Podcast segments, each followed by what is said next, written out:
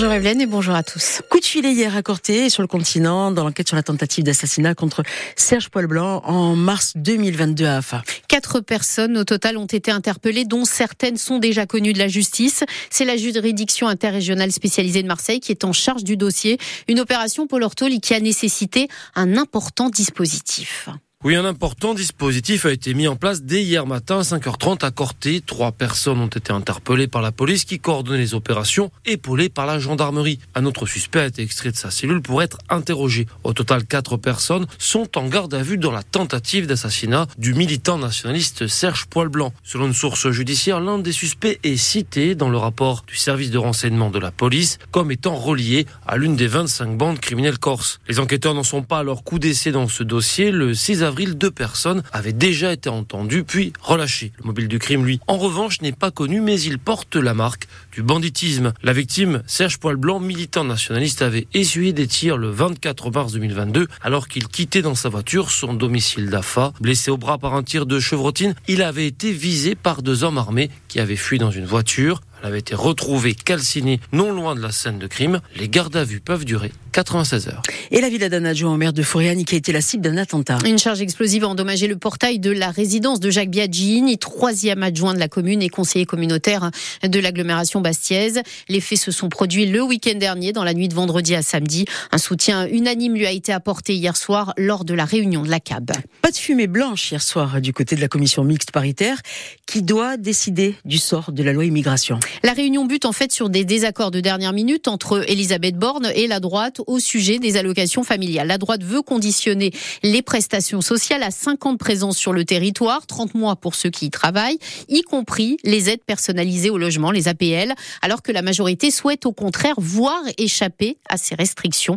La commission se réunit euh, à nouveau ce matin à partir de 10h30. Et puis au chapitre social, les agents euh, du centre de tri d'Ajaccio et de Bastia ont obtenu quelques avancées. Une réunion de négociation a eu lieu hier après-midi entre les représentants de l'intersyndicale CGT, STC, CFDT, FO et la direction pour mettre en place des compensations financières face au surplus de travail pendant les fêtes. Après plus de deux heures de discussion, l'intersyndicale obtient une majoration des heures supplémentaires et jusqu'à 150 euros de prime via un système de challenge pour les salariés. Un début de satisfaction donc pour Laurent Thor et représentant du STC de la Poste. Est-ce que c'est une satisfaction On va dire à demi-mot oui. C'en est une puisque le message était bien clair et là-dessus il est bien passé, c'est qu'on ne sortirait pas de la salle sans rien.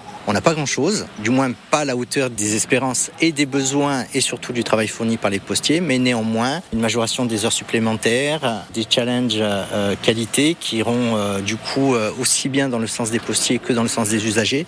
Donc c'est plutôt une bonne nouvelle là, même si je le rappelle, on n'est pas du tout à la hauteur des compensations données jusqu'à aujourd'hui. Néanmoins, il y a une, une démarche d'ouverture.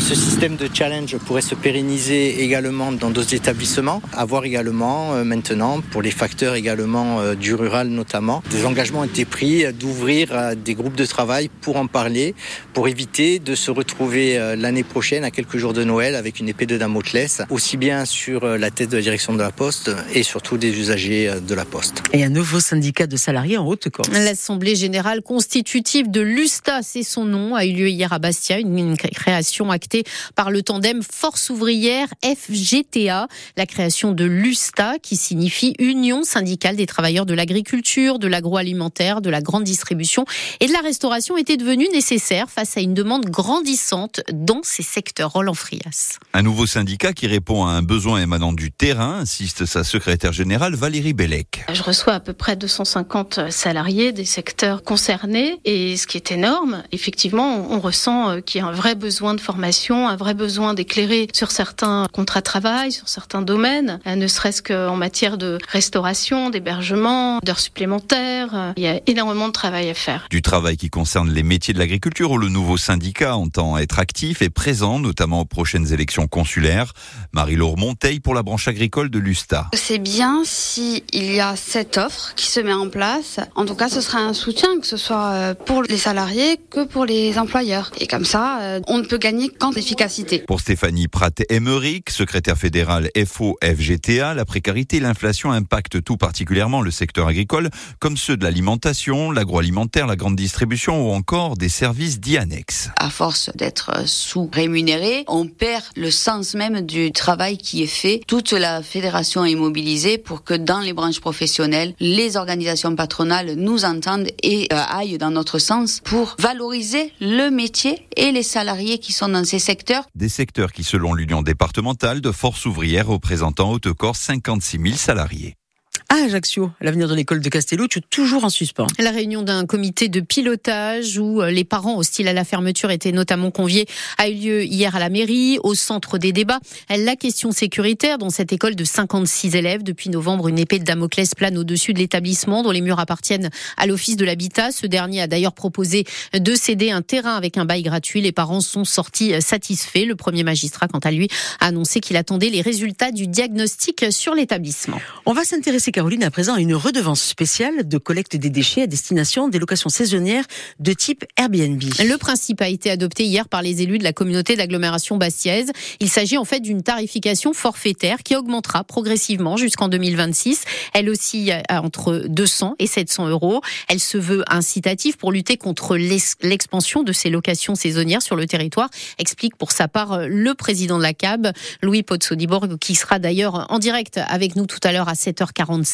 Il sera aussi question avec lui du lancement des travaux de rénovation du stade Armand Cesari. Armand Cesari, ce stade où ne jouera pas ce soir le Sporting. Et non, les Bastiers se déplacent du côté de Saint-Etienne alors que la CA reçoit la Lanterne Rouge Valenciennes. La CA jouera très gros après la défaite concédée à Auxerre en recevant Valenciennes qui reste sur une série de 14 matchs sans victoire. Les Ajacciens n'ont pas droit à l'erreur. Une rencontre dont se méfie fortement l'entraîneur Olivier Pantalogne. Ça peut être un piège face à une équipe comme ça, si on se remet pas la, tête à l'endroit après ce match d'Auxerre. Euh, si on pense que du fait que Valenciennes soit, soit dernier, marqué 10 buts depuis le début de la saison, euh, ça va être une partie euh, de plaisir pour nous.